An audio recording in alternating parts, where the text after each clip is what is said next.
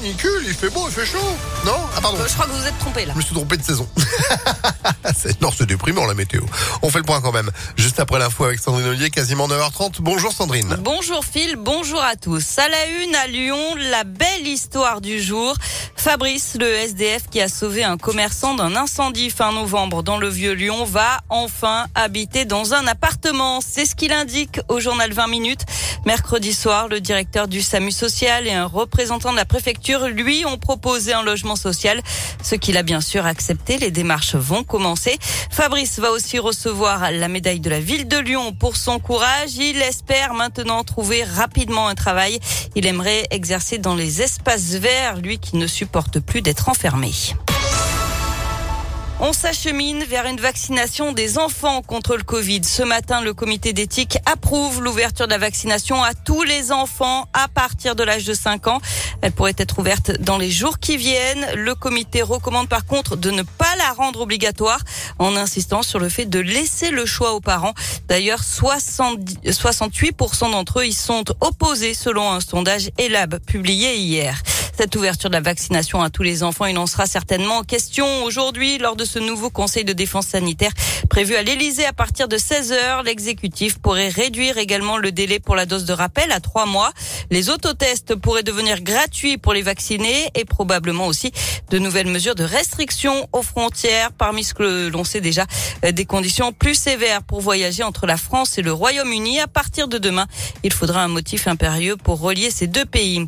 Une bonne nouvelle dans l'actualité, le trafic des TGV Sud-Est sera quasi normal demain et dimanche pour le premier week-end de départ en vacances.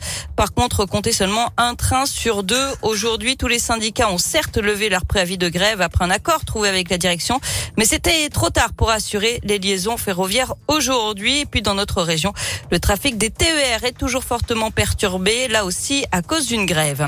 Et si vous choisissez de prendre la route pour partir en vacances, pas de souci, bison futé, voie vert dans les deux sens aujourd'hui, demain et dimanche.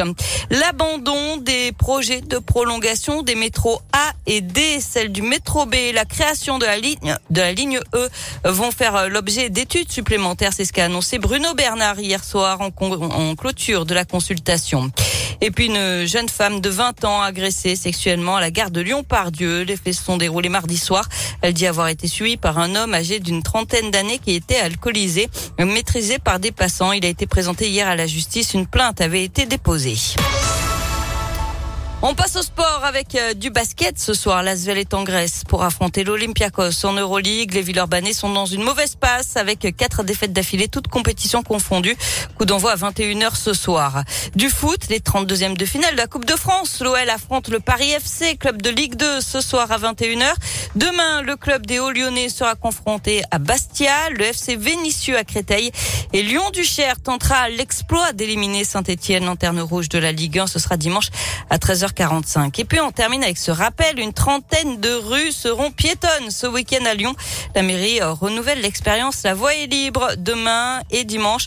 Euh, Ça concernera une partie des premiers et deuxième arrondissements en presqu'île ainsi qu'une partie du quatrième et du septième arrondissement, notamment aux abords de la place Gabriel Péry dans le quartier de la Guillotière. Merci beaucoup Sandrine. L'actu, pardon, à tout moment sur impactfm.fr. Et vous êtes de retour à 10h. Oui, à tout à l'heure. Ouais, à tout à l'heure, 9h33. Météo